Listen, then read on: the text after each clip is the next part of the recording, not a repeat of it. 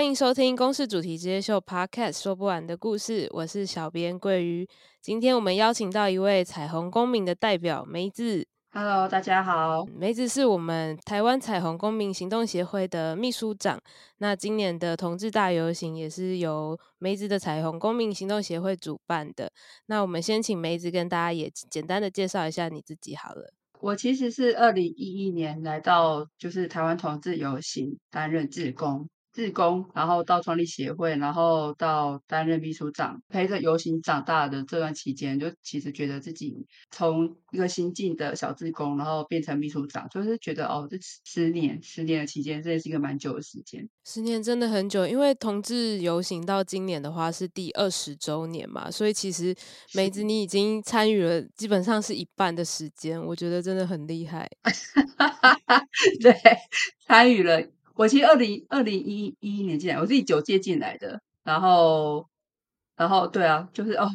真的好久了，为什么我这不知不觉就这样过了过了十一年？对对啊，我今天也有很多问题想要问梅子，因为我自己。第一次 参加，对，因为我第一次、嗯、自己第一次参加游行的时候是在二零一六年的时候，我记得那是我的第一次，这样，对，就是还没有梅子那么厉害，但是就是大概是 六年前，然后我也想问梅子说，像我们现在台湾同同婚的专法已经通过了，那现在也过了三年，但是为什么我们每年都还是需要上街游行？我们有一群伙伴，他们既是同志。他们可能是 LGBT 各族群，然后他们又是基督徒，他们其实从二零零三年就开始上街，一起跟大家一起走。然后这这群基督徒跟他们就是在基督教之间，他们有被视为什么样的人？就是大家知道吗？或者是说，身障同志，就是身障者，然后尤其是同志，他们在双重弱势下面临了什么样的处境？那个不是同志婚姻可以解决的。第一次听到双重弱势，就是在二零零八年。就是身障同志加入游行的那一年，他们号召其他身障者一起来走游行的时候，那些身障者说：“我们又不是同志，我们干嘛跟他们走在一起？”就是身障同志同志也在同志这边讲说：“就是我们又不是身障者，我们又想跟身障者走在一起。”这些这些其实这些问题不会因为同志可以结婚而消失，很多同志因为可以结婚了，然后反而会把以前跟大家站在一起的盟友给落下，觉得说：“哦，我们。”功德圆满了，我们达到目标了，我们先走了，拜拜。然后，那其他的就是说，可能跨性别的朋友，或是扮装皇后，或者是身障族群、同志基督徒这些一路陪着大家一起走了十几年的朋友，却还在原地踏步，类似像这样。这个社会的友善不是只有看同志婚姻而已。同志婚姻过后有一个问题被凸显了，就是出柜这件事。就是说，两个男生或两个女生在一起，然后他们想要结婚的话，之前台湾没有同志婚姻，他们可能就会去国外结婚。但是当同志婚姻过后，就会有很多的伴侣反而发现说。两个人在一起，然后其中一个他在他生活在很友善的环境，他的职场、他的家人、他的朋友都是知道他的同志身份，然后都很支持他。然后可能另外一个人呢，他是生活在一个很压抑的，然后很保守的家庭长大，他是不会随便跟人家出轨，不会不敢跟人家谈谈论任何同志的生活或者是任何同志的处境的人。然后这两个人在一起了之后，到底是要结婚还是不结婚呢？然后这就会变成，就是很多同性伴侣在同志婚姻过后的时候，反而要面临的一个问题，出柜问题变得更加的急迫跟重要。这部分我完全同意梅子说的，比如说西方国家，他们某一些国家其实都已经早就通过同志婚姻嘛，对。然后他们其实也有相对一些在法律上比较完整的政策，不管是人工生殖或是收养的制度，但是他们一样是每年都还是在举办游行。我觉得这就是因为我们的社会，就是全球其实都是这样。嗯很多人还是没有办法接受同志，因为我们还没有办法好好的接纳他们，然后他们还是不能放心的在他们的身边的人面前出柜，所以我觉得他们才要一而再再而三的去做这件事情。对，就是出柜问题一直都是同志们心中蛮大的问题的，因为真的是有办法就是出柜，然后被鼓励的或是被支持的同志其实还是少数。当然，如果你有家庭的支持的话，那在外面可能遇到的。比如说职场或是社会的眼光，可能你就会比较不在乎，因为其实至少你有家里的作为后盾。但是如果家里也是不支持的，通常同事就会对于身边的状况会更加不信任，以及更加不敢出轨。所以不管他伴侣再怎么鼓励他，都会有同样状况。再往下看，就是说很多的目前的很多小小朋友们，例如说国中生、高中生，大家可能已经不会像现在四五十岁的人想说，我要等到我爸妈过世之后，我才开始做自己。那像我们三四十岁的人，就会想说，就是我要到底要。等待到爸妈过世呢，还是我要让爸妈知道我真实的样子？对，我们我们有选项了，我们有选择了，我们有这样的两难。但是到现在的二十岁的伙伴们更，他们的想法就是我什么时候，然后要用什么方式跟爸妈出柜，他们比较能接受。会有一个这样的很有趣的时代差异，然后也但也显现出这个社会越越来越友善了。所以大家的想法从我不要出柜，我忍耐，到呃，就是我到底要不要出柜啊？然后变成说我要怎么出柜？同志婚姻过了之后，家里的态度都会比较没有那么的反对，都会说哦，就是反正你开心就好，类似这样这样。就这个是有还是有这个时代差异在。这个部分我也蛮好奇的是，梅子这边就是彩虹公民行动协会有做过类似的调查吗？比如说同志目前的出柜率啊，嗯、或者是结婚率这种的数据上调查。哦，其实因为我们我们没本身没有，但是我们其实有跟有团有就是互相的那个资讯的交流。那我们在之前听到的同志咨询热线协会那边做的调查是，目前在。职场上愿意出柜的同志只有三十八趴，就是三十八 percent，就是一百个人只有三十八个人，嗯，呃，愿意跟愿意在职场上出柜，愿意在家庭出柜的可能就会更少。你可能会换工作，但你没有办法换家人啊。就回过头来，为什么要继续走同志游行？其实就是一直在，这是一种提醒。然后一来就是说，我们希望可以陪伴着的情况的人，没有办法出柜的人，至少我们每年都会在这里。就算你不出柜也没关系，我们可以就这样一直陪着你走下去。对，这是我们游行的目的。那我也想问的是，呃，成功出柜的同志们，那目前的，嗯、因为现在已经可以结婚的话，他们的结婚率是多少？就是他们真的有人就因为这样子而成功结婚吗？呃，其实有，其实，在那个就是同婚通过，我记得好像是二零一九年的五月二十四法案通过的一个礼拜后，那天好像就有一堆人就是冲进那个。嗯呃，户政事务所，然后对，然后登记结婚，到现在已经是二零二年，已经三年了。然后结婚的同志其实也只有就是好像是三千五百多对，离婚率的话目前是一趴。那参加游行的有多少人呢？啊？参加游行的话，呃，我知道不能说所有参加游行的人都是啦，但是就是有点好奇。嗯、对对对，参加游行的话，如果是二零一九年同婚通过那一年的话。其实现场有二十万人，也是因为这样子，所以我们才把那个市府前广场跟凯道都借下来，希望可以把那个会来参加游行的人做分流。光头那年，二零一八年，就是前一年，那年参加游行的人有十四万。现在的人数已经下不去，已经回不到十万以下，大概都会在十二万到十五万、十五万之间。我们既然都讲到今年的游行的话，嗯、我也还是请梅子也跟我们介绍一下今年同志的大游行的主题好了。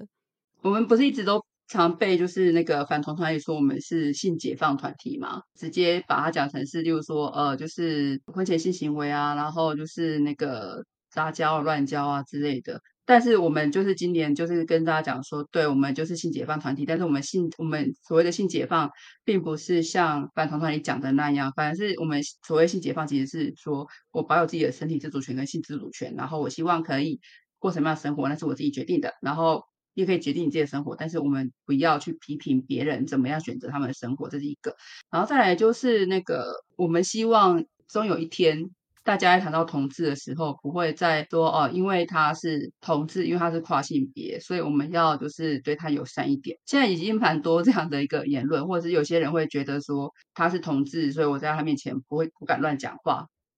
我不敢我不知道怎么跟他说话这样之类的。但是我心里其实是就是很想要表达友善的这样，那我其实都会跟就是这样的，例如说异性恋讲说，哦，就是其实你可以直接讲啊，就是你想问他什么问题，就可以直接问。然后如果你觉得怕冒犯的话，你就可以讲说，哦，其实不是很了解，就是我身边没什么同志朋友，所以如果我有问到什么冒犯的问题的话，你可以直接跟我说，我会直接道歉。像这样的话，大家就会觉得你很友善。呃，所谓的友善，所谓的尊重，是回归到每个人身上的。这是我们今年主题无限性的。嗯，因为其实性性向啊，或者是性别，其实都分很多种嘛。我们有很多种光谱，我们有很多种，就是不是只有同性恋、双性恋、异性恋，然后我们也有无性恋啊，然后跨性别。其实要讲，其实我们真的是说不完。我觉得每个人都是独一无二，而且我们都不一样。然后我也蛮喜欢今年就是美国他们的那个纽约骄傲，就是他们纽约的同志大游行 N N Y C Pride，他们今年的活动主题就是叫做毫无歉意的我们，毫无歉意的我们，没错，对，毫无歉意。我真的觉得这其实就是每个同志，或者是说也不要说同志啊，就是每个伙伴们，我们应该都要有的态度，就是我们没有做错任何事情，然后我们不需要对不起谁，我们就是堂堂正正的，然后我们希望有的就是相爱的自由。跟身体上的自由，这样对对。那呃，我们刚刚讲主题嘛，那台湾的主题是无限性解构框架。刚刚梅子也帮我们解释了这个主题的意义。对，那我们今年是二十周年，我也很好奇，二十周年有什么比较特别的活动吗？二十周年比较特别的活动，其实呃，我们今年有三个大型的活动。第一个就是同志游行本身。嗯，然后就是在十月二十九号的那个台北市政府的前广场，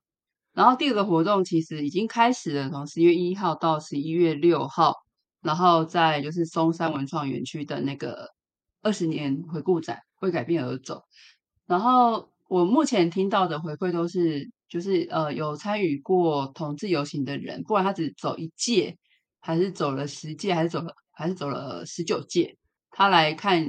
这个回顾展的时候，他都觉得很感动，因为他觉得好像里面所记录的点点滴滴都是跟他印象中的同志游行，例如说他会看到他参加的那几年的同志游行的样貌，然后他可能会在里面找到跟他一样的身影。所以我目前听到的回馈，我都觉得蛮感动的，然后也很推荐大家有空的时候就是去看看我们的展览，因为到十一月六号而已，对啊。那刚刚说还有第三个。对，第三个活动就是也是哦，真的是有够累。这个活动是我们跟那个台北市的观船局合作的，他们出那个巴士，就是我们的那个台北市有个观光巴士，两层的那一种。我知道。对，然后他们他们出了观光巴士，然后在巴士的车体上会上那个，就是涂上那个六色彩虹，然后每个周末，礼拜六、礼拜日，然后搭上那个巴士，然后。到台北市各个跟同志有关的景点，导览会跟你介绍说，哦，这为什么这个景点跟同志有关，然后之前发生过什么事情，同志的餐厅，然后用餐或者是喝酒，就是体验一下说，哦。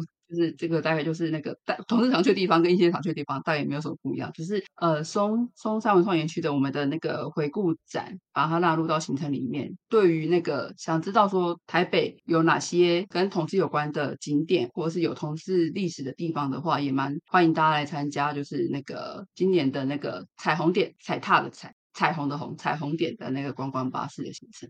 我觉得很酷诶，那我要怎么参加？啊，那好像只要搜寻就是彩虹点观光巴士，应该就可以找到就是相关的页面。我觉得很很用心诶，因为其实我觉得很多时候，嗯、因为其实像同志的运动，它在历史上一定会发生一些。蛮有意义的事件嘛，嗯、那它其实这个东西一部分也是带我们回顾这些过去，然后还有这些发生过的事情，然后我们一起去记得，嗯、然后接下来就是我们会可能会发现一些哦，其实我们都一样，或者是我们其实也没有那么不一样的地方。在所以前十年的时候，我们一直强调说我们大家都一样，然后也是在台湾读书，在台湾工作，也是有纳税，然后也是有为台湾的进步创造一些实质上的贡献之类的。但是在后面的十年，就是从二零一三年开始的时候，就是第十一届的时候，我们开始在讲说，其实我们大家的确是不一样的，很多时候的确都是不一样的，不是只有同志，不是只有 LGBT 不一样哦，就连所谓的异性恋也有很多不一样的样貌。就我们常常讲说，一样米养百样人嘛，即便是异性恋，也有选择单身的，也有选择完全不婚的，也有讨厌人，也有讨厌人的。他们不想跟任何人在一起的，很孤僻、很边缘的，然后也有一直离婚，然后再结婚，然后再离婚、再结婚的人，就是异性恋也都有这样样貌，然后大家也都很习惯。如果异性恋的这些样貌是多元的，然后是不一样的，那大家也接受的话，那当然同志的不同的样貌或多元样貌，也应该是可以被理解的。所以，我们这十年其实一直在强调说，即便我们不一样，但我们都可以，还是可以有办法互相理解。妹子已经是一个看很广时间跨度的 的角色，我觉得真的很厉害。你可以看出很多，比如说你一开始讲的，就是你看到的时代差异，然后还有还有现在的，就是时间，以前十年前跟现在有哪里不一样。我也很好奇，因为梅子说你十年前就开始决定加入当志工嘛？为什么你那时候会想要加入来当志工？原因真的很简单到一种就是幼稚的状况。因为十年，因为二零一一年那时候刚好是所谓的真爱联盟，然后他们因为看到就是性别平等课纲里面出现了就是认识同志的这个篇章，所以他们就是倡导说就是那个。不应该有这个篇章，不然的话，小孩会变同志。教育部为了这件事情，然后开了在就是非常多场公听会，在北中南都有。然后他们就去公听会上抗议，然后带上了他说还不用戴口罩，可他们就每个人都戴个白色口罩，上面写“纯洁”两个字，仿佛就是只有异性恋是纯洁，只有基督徒是纯洁的，然后其他人都很肮脏一样。我看到那个画面，我是。气到一个不行，所以即便我那时候其实没有同志朋友，然后也不觉得同志关我什么事，然后甚至我还觉得说同志都可以出来游行的，应该代表过得很好吧，都没有被打 之类的。可是，在那一场公听会，在那一次事件的时候，让我深深的觉得自己在把事情看得太浅了，然后也把这个社会的恶意看得太小了。我觉得就是好像必须要做点什么来证明自己跟。那些反同的人是不一样的，所以我才因为这样，然后加入了同志游行。然后同志游行也是我第一个加入的，就是呃所谓的社社会运动的团体。然后当对当初加入，就是是因为就是对于那些反同的人很生气，所以我本来想说我就做一年，就是我就把呃二零一一年那年做完，然后我就离开，因为我证明我自己跟人家不一样，这样子我跟我证明我自己跟那些反同人不一样，那就好了。二零一一年游行结束之后，然后因为那个鹭江国中的那个杨允成同学跳楼的事情，然后他说，因为大家因为他的那个性别气质比较阴柔，所以会欺负他，然后他觉得没有人会在意这件事情，但是他觉得很痛苦嘛。然后他遗书上面写说，即便他离开了，大家可能一时会难过，但是过了两年之后，大家就会忘记了。他觉得这就是人，很难过，很生气，然后觉得说。我们办了一场同志游行，来了五万人，然后就是有很多人反，就是反对那些反同者的声音，有很多人支持就是性别平等教育呢。是，但是我们却还是连一个国一的学生都救不了，竟然让国一的学生就有自杀念头，没有办法陪伴他，所以我才想说。我才不会忘记你呢！我真的很生气，我对他很生气，所以我又留下来又做了一年的志工。然后本来想说就这样做两年，然后就是我就觉得我应该可以对得起自己，然后就没想到就二零一三年就变总招，然后就跑不掉了，就一直到现在。现在跟十年前，因为你那时候其实也没想到一个不小心就这样走了十年嘛。嗯、那你觉得 现在跟你以前刚就是那种很生气的感觉啊？你觉得现在有比较不一样了吗？嗯有，其实呃，老实说，真的早期那三年，我看到了许多跟反同者一样恶劣的同志，就是他们会说，因为我是同志，所以我们要做社会运动，我们要倡议，我们要被看见，一边又会去歧视其他的同志，例如他们自己会歧视身障者，他们自己会歧视，就是呃所谓的呃更阴柔的男同志，他们会歧视女性。就是现在粉专呃，FB 上面流行那个直男研究社的那个言论还要夸张跟可怕。对对对，他们会有些男同志是直接会称呼女生为鲍鱼，他们这这其实有点弱弱相残呢，就是真的就很生气。然后我就觉得，就是为什么我要帮一群只为了自己好的人，然后去想要办法改善他们的环境？我我那时候还会区隔说，我跟他们这样，为什么我要来去做这件事？所以这件事其实在我心中就是困惑了很久，然后直到二零一五年，我遇到了我现在的男朋友，然后我跟他讲说，我对于这些弱弱相残的状况，我真的很生气，我真的不知道为什么我要继续做同志运动，我是不是干脆放弃好了？他想了一个晚上，我觉得他很认真，他想了一个晚上之后，他回答我说：“你对这个世界的想法是什么？你希望这个世界长什么样子？如果你只是因为就是想要做一个就是让人称赞的人。”或是让人感谢的人，还是说你是希望做一个就是呃同志婚姻通过，你就觉得目标就达成了，还是你到底希望怎么样？他他反反问我的问题，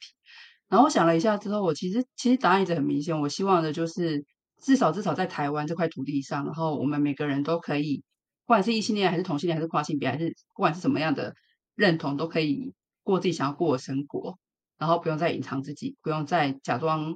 自己是别人这样子，因为我因为这样子，所以我恍然大悟，然后我反而就不会再去。计较，或者是不会再去为那些就是呃弱弱相残的言论而感到伤心难过或者生气，因为我的我发现我的目标很确定的，我要做的事情就是希望大家都可以做自己这件事情。有了这个理想蓝图之后，我的心也定下来了，然后。也就像你刚刚讲的，我这为什么为什么就是我会知道说，就是每个时代的差异，或者是呃，二零一二年作为分水岭，然后前十年我们在做什么，后十年我们在做什么这件事情，我觉得他有拉我一把啦。对，可是他其实是一个完全没有同志朋友的，活在异系列世界里面的异男，然后他也是那个第一个问我说，怎么办？我怎么跟同志朋友相处？你的朋友都是同志，然后我在 他们面前我不敢讲话，然后到可以跟大家相谈甚欢，真的是也是蛮大的进步对他而言。我觉得这一路上，其实我们都就像梅子一样嘛，你被很多人影响，但有很多人也被梅子影响。嗯、那我也很想要请问梅子说，哦、因为我觉得梅子变得很勇敢，嗯、因为我觉得十年真的是一个很不容易的时间。嗯、那中间。就像你刚刚说，你一定经历过很多的迷惘跟思索，对然后一直才能让你走到现在，嗯、然后你确定你想做的事情跟你的目标是什么。是但是我也很想替那些就是今年是第一次参加这个游行，或者是比如说梅子，你可以想象，如果是你对于。你十年前的你，你会对于这些第一次参加的伙伴们，你会对他们说什么？就比如说参加游行啊，有没有什么入门的简单的一些小小指导啊，或者是一些建议或心态上的东西？就是，例如说国中生或者很多小朋友，他们想要走入游行中，但是他们不敢，因为他们知道家里的态度是不支持的。就是那个未成年，他的那个手机会被家里装那个 GPS 定位。曾经我听到一个事情让我很伤心的是说。这几年就是 Google 都会帮我们标那个路线图，在他们的那个 Google 地图上会帮我们标，就是彩虹的颜色，让大家知道说哦，今年的路线怎样这样之类的。就是爸妈拿出手机看到他很接近彩虹的路线的时候，就会直接打电话问他说：“你现在人在哪里？你为什么人会在那边？给我回来。”类似像这样，所以我们知道，即便到了现在哦，很多小朋友是活在这样的一个。家庭里面，所以能不能真的走入游行当中，或者能在路边看，可能站在更远的地方，然后或是就是跑到，就是说百货公司啊，或是就是国父纪念馆里面，然后看着队伍经过，我觉得都可以。就是最重要的是，你可以享受呃十月十九号当天一切。第一个就是说，如果大家想要参与同志游行，但又怕被人家发现，就可以说我就是来逛百货公司，不小心路过而已。这也是为什么我们这几年都办在 新一新天地的旁边，就是台北市政府前广场那边，因为那边太多百货公司了，所以你来这边其实很安全。就说我就是去逛一下成品，我就是我去逛一下微风，他、啊、看不小心看到这样而已，因为最近也是百货周年庆嘛，对，就是有一个这样的理由可以 cover 掉。如果你在不然在凯道那边真的太明显，对，那边就是一条大马路，然后可能附近走总统府跟学校这样。这是一，就是这是一个，就是你如果没有办法走入队伍中，你就这样说；如果你有办法走到队伍中，然后但是你还是很怕出柜的话，你就说：哦，我就是路过，怎么知道人那么多？可以这样。然后再来就是说，如果你连走路到队伍，或是只是经过，可能都会害怕的话，没关系，就是我们可以，我们游行会一年一年的办下去，然后办到你可以出来走，我们就会可以一起走。那那当然，如果说就是已经没有出柜问题，或已经就是很坚强的大家，那就我们就是一起 enjoy，就是游行当天的整个氛围跟活动，包括十二点的彩虹市集啊，然后一点的开场，两点的游行，还有回来之后五点到七点的表演跟彩虹大使的演唱。对，梅子说到这个，我觉得很感动诶，因为就是真的是非常的贴心，你帮忙就是很细致的想到每个第一次还有出柜、嗯、还没有出柜的伙伴们的心情。嗯、其实呃，我也想讲一下，就是我们节目就是公视主题之夜秀，原本我们也想要配合同志游行这个礼拜这个周末，嗯、本来也想要有一场录影。嗯然后这场录影的主题本来要讲一部纪录片，它叫片名叫做《Anima》。Anima 它在拉丁文其实是灵魂的意思。然后他在讲的故事是说，导演在他的爸爸的这个他讲的这个故事是说，导演在他爸爸过世以后，才发现他他们家有一个很大的秘密，就是他的爸爸其实喜欢穿女装，但是他其实一直以来都一生都没有告诉过他的家人。就是这样子的一个故事，嗯、然后本来是想要举办像这样子的录影，然后邀请就是大家一起来变装。嗯、虽然说不不是说就是有女装癖或变装癖这样子的人就一定是同志，嗯、但是我们的想法是说，也希望大家可以勇敢的，就是如果想要做自己就可以做自己，然后想要穿什么就可以穿什么，然后我们想要爱谁就可以爱谁，就是希望大家可以有。不用等到可能你都已经离开这个世界，然后你的家人朋友才知道原来你是一个什么的、嗯、什么样的样子，什么样的人。嗯，大家对于男性或女性在社会上应该要有的样子，其实都会有一个既定的印象跟期待嘛。嗯、我觉得这些都是我们游行的时候，我觉得我们都是小小的一部分，但是我们其实都存在在这里面。呃，有不同的边界、不同棱角的人聚在一起，反而可以创造出一个。有无限多角而组成的圆，让不同的人在游戏现场，然后看到彼此，就是看让别人看到自己，也让自己看到别人。哦，就是社会上有这么多不同的人，然后有这么多，甚至有些异性恋会带着小孩，然后或者是同志会带着自己的爸妈一起来走，让大家知道说，哦，原来已经有这么多，因为别人的爸妈是会是这么开明的，那我是不是也可以再稍微有勇气一点点，就像这样。